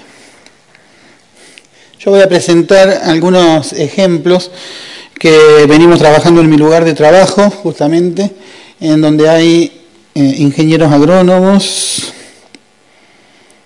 algunos más relacionados con la biología reproductiva, otros con la genética, eh, y hay estadísticos, ¿sí? Y eh, bueno, a lo mejor las bases de datos que nosotros manejamos no son específicamente de, alta dimensión, pero sí tomamos la idea de eh, reducir la dimensionalidad de esas bases de datos y a partir de ahí lograr identificar patrones. Eh, ya esto lo, hemos dicho, que son cómo se generan esas grandes bases de datos, y yo voy a dar tres ejemplos en la madurez del fruto de tomate y uno en un fenómeno biológico que es la autoincompatibilidad.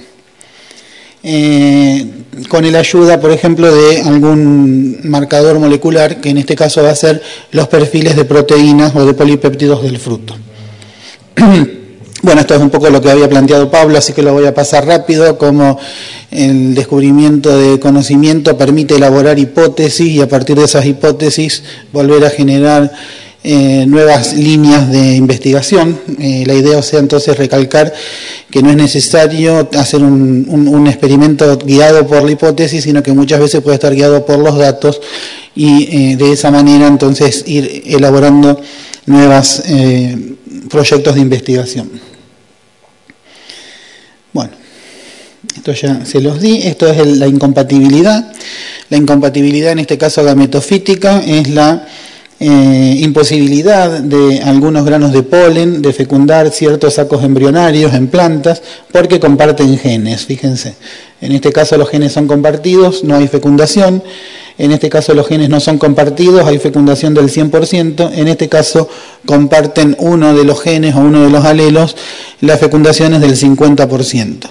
Entonces aquí se establece una interacción entre el genotipo materno y el genotipo paterno que hace que, como toda interacción, pueda ser analizada por el biplot, genotipo, genotipo por ambiente, una metodología que originariamente fue propuesta justamente para la interacción genotipo por ambiente y luego fue expandida a las interacciones planta-patógeno, a las interacciones genotipo-genotipo en los cruzamientos dialélicos, y en este caso justamente eh, se, estudia un cruzamiento dialélico eh, de medios hermanos y de hermanos completos en una especie que tiene autoincompatibilidad gametofítica, es decir, responde a ese modelo de estar regido por un único locus con alelismo múltiple y eh, la posibilidad de que haya cruzamientos totalmente incompatibles, totalmente compatibles y parcialmente compatibles.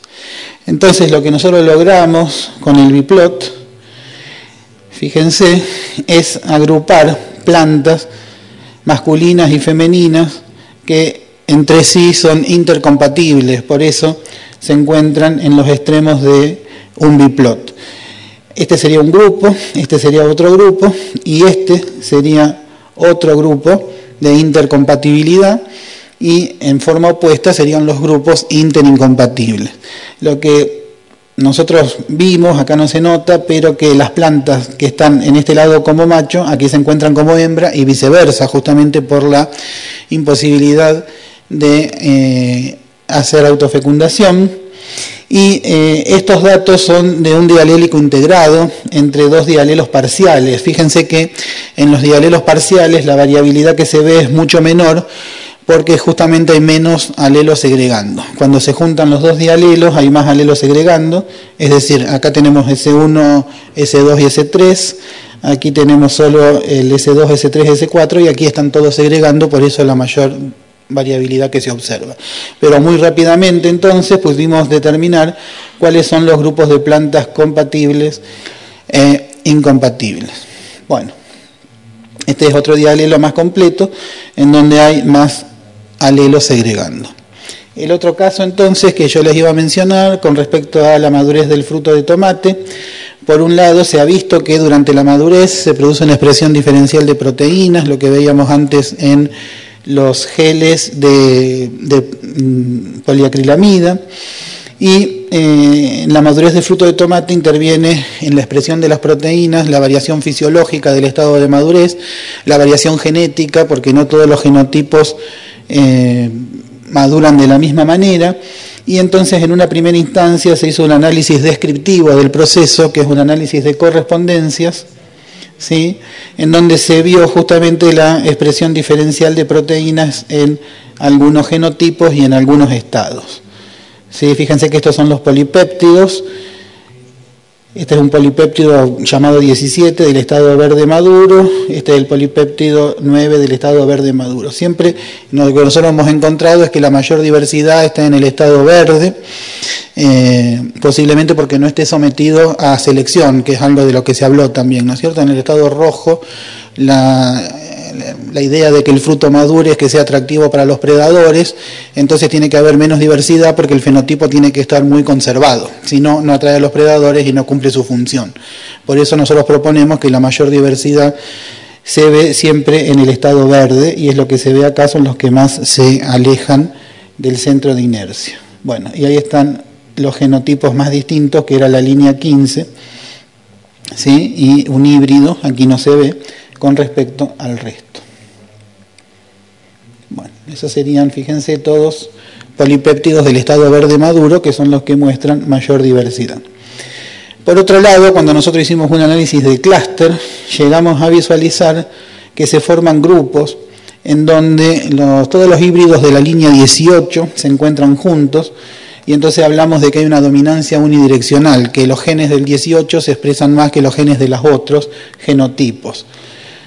En este caso vemos los genotipos que son dominantes, el 18 y el 8, y los genotipos que son recesivos. Siempre que hay un dominante tiene que haber un recesivo, que en este caso son la línea 1 y la línea 9. Mientras que por otro lado, en estos materiales, fíjense, se agrupan todos híbridos sin ningún padre, Obviamente lo que estamos diciendo es que hay o dominancia bidireccional, en algunos casos dominan las proteínas de un padre y en otros la del otro, o bien hay una sobredominancia. El híbrido es totalmente distinto en los perfiles de expresión de lo que son sus padres. Por lo tanto, si bien es una característica dicotómica, presencia o ausencia de un polipéptido, como nosotros queremos analizar los perfiles completos, lo tomamos como un carácter este, complejo, como un carácter cuantitativo. En la charla que hubo antes de este seminario se dijo, por suerte, que todos los caracteres son complejos, este, así que eh, coincide con lo que nosotros estamos presentando. Y entonces, como tenemos cruzamientos dialélicos, podemos plantear el modelo de Eberhard y Garner, en donde dice que una observación, en este caso sería un perfil polipeptídico, depende de una media general, un efecto de las variedades progenitoras, y un efecto que solo está presente si es un híbrido, o sea, este valor tita puede ser 1 para los híbridos y 0 para los padres, en donde hay una heterosis media común a todos los genotipos híbridos, una heterosis varietal propia de los padres que intervienen en ese cruzamiento y una heterosis específica que sería la aptitud combinatoria específica del dialelo más conocido que es este, eh, el de Griffin. Ahora, nosotros para probar esto en datos 1.0 no podemos utilizar análisis de la variancia, entonces lo que nosotros hemos utilizado es un MANOVA permutacional o un análisis de la variancia multivariado basado en permutaciones, en donde se genera un pseudo F, no es la distribución de F común, y para eso entonces eh, decidimos utilizar ese modelo porque ya había antecedentes de aplicaciones en otros procesos biológicos como análisis de comunidades vegetales, presencia-ausencia de determinadas especies. Eh, es una alternativa a la MOVA, el análisis molecular de la variancia, que es el que clásicamente se utiliza para eh, este tipo de mm, análisis 1.0. Lo que pasa es que es mucho más fácil de hacer las particiones de las diferentes fuentes de variación. Nosotros tendríamos que particionar en efecto variedad, en efecto heterosis varietal, en efecto heterosis media y en efecto heterosis específica. Bueno, con el Permanova lo pudimos hacer y encontramos efectos significativos para todas las fuentes de variación, o sea que realmente hay un efecto de padre, hay un efecto de eh, la heterosis que tiene cada padre, eso se hace comparando los híbridos de un determinado padre contra el resto. Hay un efecto de heterosis media, eso lo logramos comparando eh, todos los padres versus todos los híbridos, y hay un efecto de heterosis específica que es comparar los híbridos entre sí. Y de esa manera nos cerró muy bien lo que habíamos visto en el clúster, que es el que dio origen, digamos, el, análisis que dio origen a, este estudio, en donde realmente hay padres que son muy importantes en la determinación de los perfiles proteicos que van a tener sus híbridos y que se comportan de forma dominante versus los otros que se comportaban de forma recesiva. De esta manera entonces pudimos encontrar un significado estadístico para lo que nosotros observábamos visualmente en el clúster. Y por otro lado, algo interesante, la aparición de interacciones, cuando uno trabaja con datos así en forma integrada, que mencionaba Pablo. Este, bueno, nosotros vimos que hay interacción, por ejemplo, para los polipéptidos con respecto a vida post cosecha, pero no para peso. ¿sí? Con lo cual nosotros pensamos que esos polipéptidos del estado verde maduro, que interaccionan, con eh, la expresión de los perfiles, están diciendo que en ese estado en el que hay más diversidad porque no está sometido a selección, se están expresando algunos polipéptidos que después van a tener efecto sobre los polipéptidos que se expresen a lo largo de la madurez. El otro tema, eh, también relacionado con la madurez del fruto, es la estimación de una heredabilidad multivariada. ¿sí? La heredabilidad en sentido amplio es la variancia genética sobre la variancia fenotípica, en sentido estricto es la variancia aditiva sobre la variancia fenotípica, no, no voy a repetir esto muchas veces en un congreso de genética, pero se estudia variable por variable. Lo que nosotros queríamos hacer es estudiarlo en forma conjunta para una serie de eh, caracteres de frutos, sólidos solubles, peso, diámetro, altura, en las generaciones segregantes de un híbrido de segundo ciclo, obtenido de cruzamiento entre las RIL, y utilizamos el análisis factorial múltiple que también ya presentó Pablo, es un análisis a tres modos. Uno de los modos eran las variables evaluadas, otro eran los genotipos y otro eran las generaciones, F2 versus F3. Utilizamos, acá están los, el esquema del programa de mejoramiento, los padres de segundo ciclo, el híbrido de segundo ciclo y las generaciones F2 y F3. Utilizamos como referencia el método clásico del cálculo de la heredabilidad, que es una regresión progenio y progenitor. Y lo que quiero mencionar acá, fíjense por ejemplo, estas dos características, altura y diámetro, que tienen heredabilidades intermedias a altas, versus estas otras que tienen heredabilidades nulas, o el pH que tiene heredabilidad eh, baja, cuando lo mm, presentamos en el análisis factorial múltiple, que encuentra las relaciones entre todos los datos que estamos analizando, ya les digo, variables, genotipos y generaciones. Esto lo voy a pasar rápido porque es la metodología, no viene el caso, y disponemos de poco tiempo. Básicamente se basa en componentes principales, eso sí lo quiero hacer, pero son dos análisis de componentes principales seguidos. Y el, término RB que nos, que nos eh, tira, juntamente con todos los gráficos, que vendría a ser una covariancia sobre eh, un producto de variancias, la raíz cuadrada, o sea, la covariancia sobre la variancia es eh, como se define la heredabilidad para una sola característica. Lo que nosotros vimos, fíjense, es que las variables que tienen alta heredabilidad por el método univariado resultan estar todas juntas en ese espacio que determina el biplot, diámetro, peso y altura. Lo que está en color rojo es en la generación F3, lo que está en color verde es la F2. Mientras que las variables que tienen baja heredabilidad, que era el caso, por ejemplo, del pH, fíjense, en un cuadrante está el pH de, la F3 y en otro cuadrante totalmente distinto está el cuadrante de la F2. O sea que variable por variable, este análisis factorial múltiple nos sigue representando lo que veíamos por el método de la regresión progenie-progenitor. Por otro lado, nos dice cuáles son las variables que más contribuyen y en la primera componente principal son las relacionadas a tamaño del fruto eh, o sea, diámetro, peso, altura, y en la segunda componente principal son las relacionadas a calidad eh, externa del fruto, o sea, color sobre todo básicamente y dureza. Aquí están las variables entonces de alta heredabilidad versus las variables de baja heredabilidad que ya hemos mencionado antes. Nos da también un gráfico de los genotipos, que lo obvié para, para no llevar mucho tiempo, y nos da el gráfico de las generaciones. Entonces fíjense ustedes que las dos generaciones prácticamente no se diferencian en la primera componente principal, que era el tamaño de fruto, que son a su vez las variables que tenían una alta heredabilidad, ¿se acuerdan? Lo cual habla de una correspondencia muy importante entre las generaciones F2 y F3 para esas características, y sí se diferencian en la segunda componente principal, en la calidad externa del fruto, que está representada por las variables que tienen una baja heredabilidad.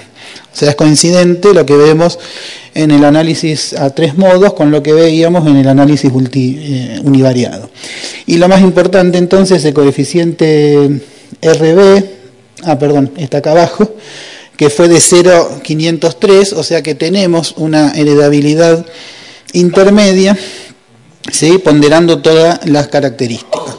Eh, ¿Para qué nos puede servir esto, además de para hacer una descripción de la estructura genética de las poblaciones? Para construir, por ejemplo, índices de selección que estén basadas en medidas objetivas y no tanto en medidas subjetivas como se venía haciendo ahora. ¿sí? O sea, combinar varias características eh, en, un índice que esté eh, construido en base a la estructura de covariancias y variancias que tiene esa población.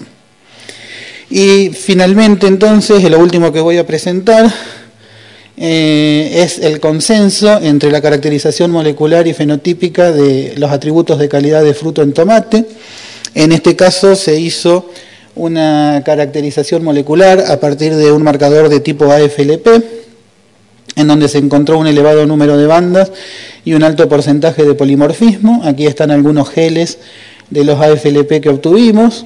Y por otro lado, entonces, diferentes características de fruto, las mismas que veíamos antes, tanto de tamaño como relacionados a la calidad externa e interna por los sólidos solubles y el pH y la acidez titulable de los frutos. ¿sí? Entonces, para analizar todos esos datos moleculares y fenotípicos, lo que hicimos fue explorar el uso del análisis de procruste generalizado, que también es una metodología de análisis a tres modos, en donde primero hace un análisis de componentes principales para las variables cuantitativas, luego un análisis de coordenadas principales para las variables cualitativas, las cuantitativas eran las fenotípicas, las cualitativas eran las bandas de AFLP que habían mostrado segregación mendeliana, recordemos simplemente que es un marcador dominante, así que son aquellas que segregaron 3 a 1, y el análisis procraste lo que nos hace es relacionar estas dos estructuras de tal forma de evaluar la asociación o consenso entre la información fenotípica y la información molecular. Entonces, en el análisis de componentes principales se vio una alta variabilidad para las características fenotípicas, como era esperable. El análisis de coordenadas principales bueno, ahí están las, cómo se comportaron las variables. Siempre las variables de tamaño del fruto están muy asociadas y las de calidad interna y externa eh, presentan un comportamiento un tanto distinto.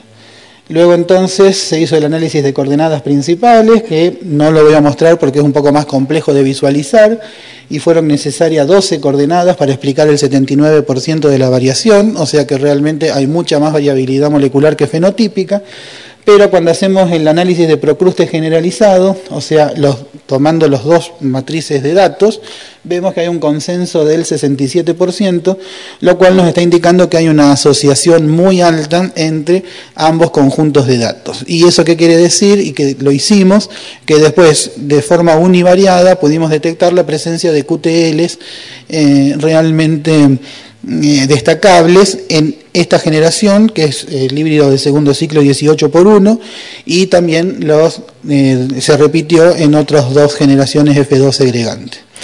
Eh, esto, bueno, lo, lo, dejé para el final, en el resumen está armado de otra manera, simplemente porque entre que hicimos la propuesta y la realización del Congreso, eh, nos, informaron que nos habían dado por este trabajo el premio Francisco Sáez, que lo recibimos ayer, este, ya que este es un trabajo que está publicado en la revista Journal of Basic and Applied Genetics.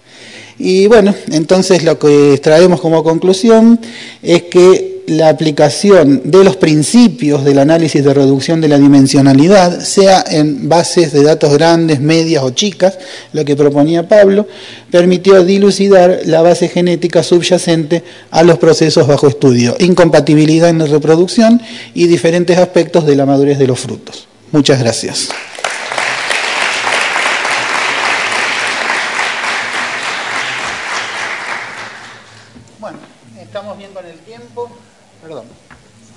Estamos bien con el tiempo. Eh, yo invito a los expositores a pasar y tenemos 20 minutos para eh, que ustedes hagan las preguntas, que expresen sus dudas, sus opiniones, etcétera.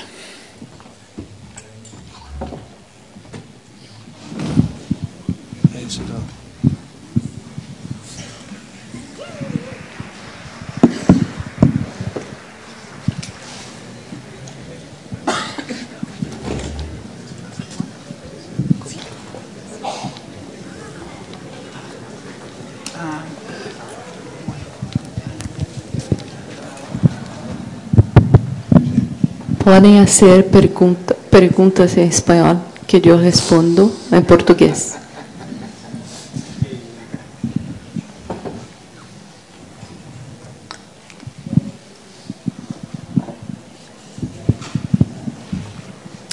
Sí, buenas tardes. Eh, muy interesante realmente la mesa. Mi nombre es Bernardo de Uruguay y para el primer presentador, eh, si podría comentar qué tipo de distancias utilizaron, qué tipos de agrupamientos que tú lo pasaste muy rápidamente y no lo dijiste. Sí, en la, en la presentación que, le está, eh, que va a estar disponible está todo el detalle y si no, bueno, también le podemos acercar los papers donde eso está publicado. Brevemente, eh, ahí trabajamos con análisis de clúster, por un lado, y ordenación, digamos, porque son como las dos clásicas que se utilizan. Entonces, en análisis de clúster utilizamos distintos paquetes, eh, digamos que son los clásicos que se utilizan para, para, para las distancias, eh, correlaciones, basadas en correlaciones o, o basadas en distancias euclidias clásicas lo que tenemos es que con los datos de conteos, esas generalmente no funcionan bien. Si bien en algún momento uno va a ver paper, digamos, de, hace una década presentados de esa manera, sabemos que esos datos no funcionan bien, que siempre hay que hacerle algún tipo de transformación. Logaritmo puede llegar a ser como una, transformación clásica que a veces uno hace rápido para ver qué pasa, pero también hay que ver, hay, hay otras maneras de estar transformando los datos, generar distancias euclidias o generar correlaciones y luego distancias, y a su vez hay distancias específicas para datos de secuenciación de ARN, que están basados en descomposición de valores eh, singulares para modelos generalizados, eh, o hay correlaciones de Gini, correlación de Sperman, digamos, otro tipo de correlaciones que tratan de eh, limpiar el tema no lineal que está metido en eso, ¿no?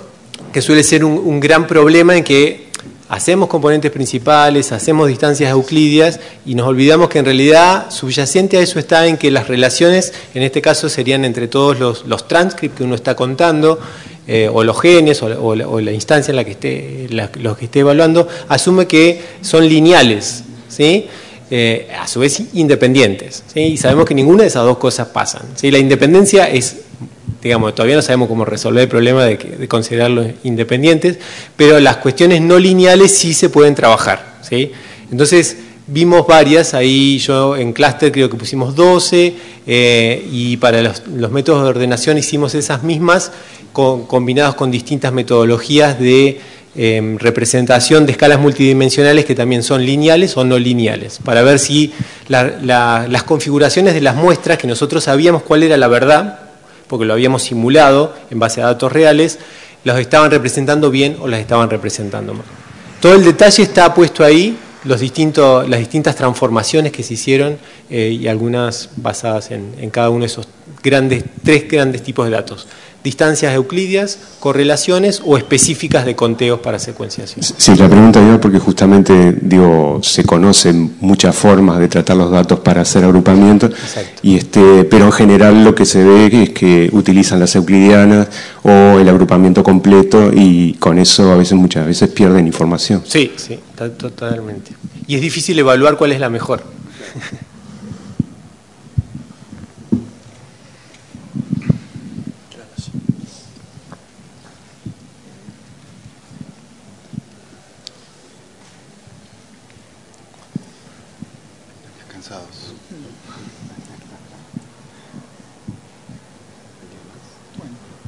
Si no hay más preguntas.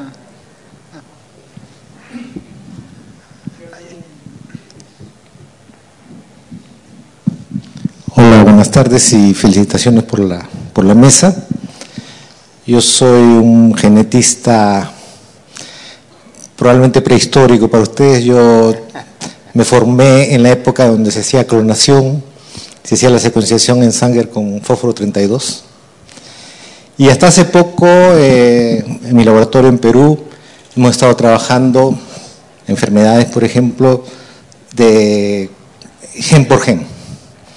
Hemos sido los últimos que hemos hecho el análisis de BRCA1 y BRCA2 haciendo Sanger.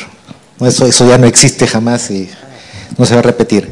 Pero a lo que voy es que eh, yo no soy muy ducho en la parte informática, pero me doy cuenta la necesidad y la tendencia del mundo de utilizar ¿no? estas herramientas.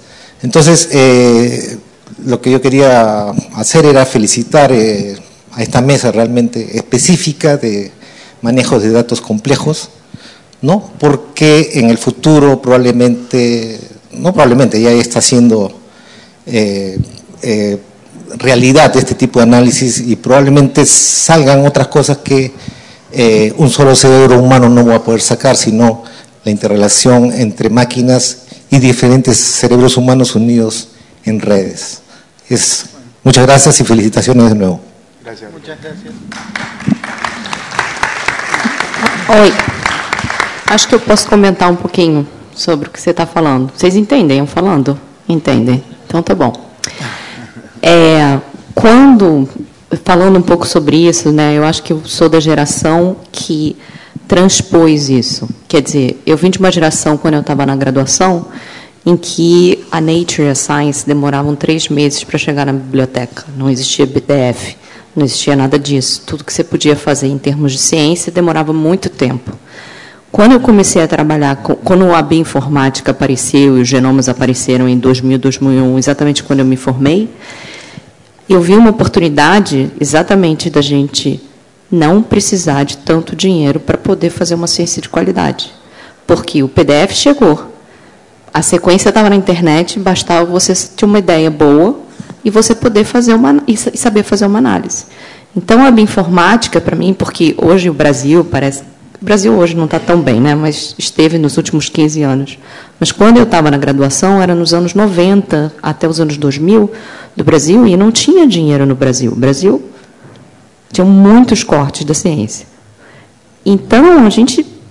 Passei na faculdade, por exemplo, não tinha água no banheiro. Assim, só para você ter uma ideia do que era a faculdade no Rio de Janeiro. Então, a gente viu essa oportunidade como uma oportunidade para poder competir com o resto do mundo. Então, eu acho que é, você ser capaz de saber essas ferramentas, entender, conseguir navegar pela estatística, pela computação, mesmo com a biologia, porque na verdade a biologia nada mais é do que a integração de várias informações ao mesmo tempo. Nós somos treinados para isso. Basta a gente ser treinado com uma outra tipo de ferramenta. Eu acho que é um grande poder para o que a ciência da América Latina pode fazer e mostrar a qualidade do seu trabalho. Então, diferente da sua geração, né, em que tinha bastante dificuldade. Só queria comentar isso que eu acho importante.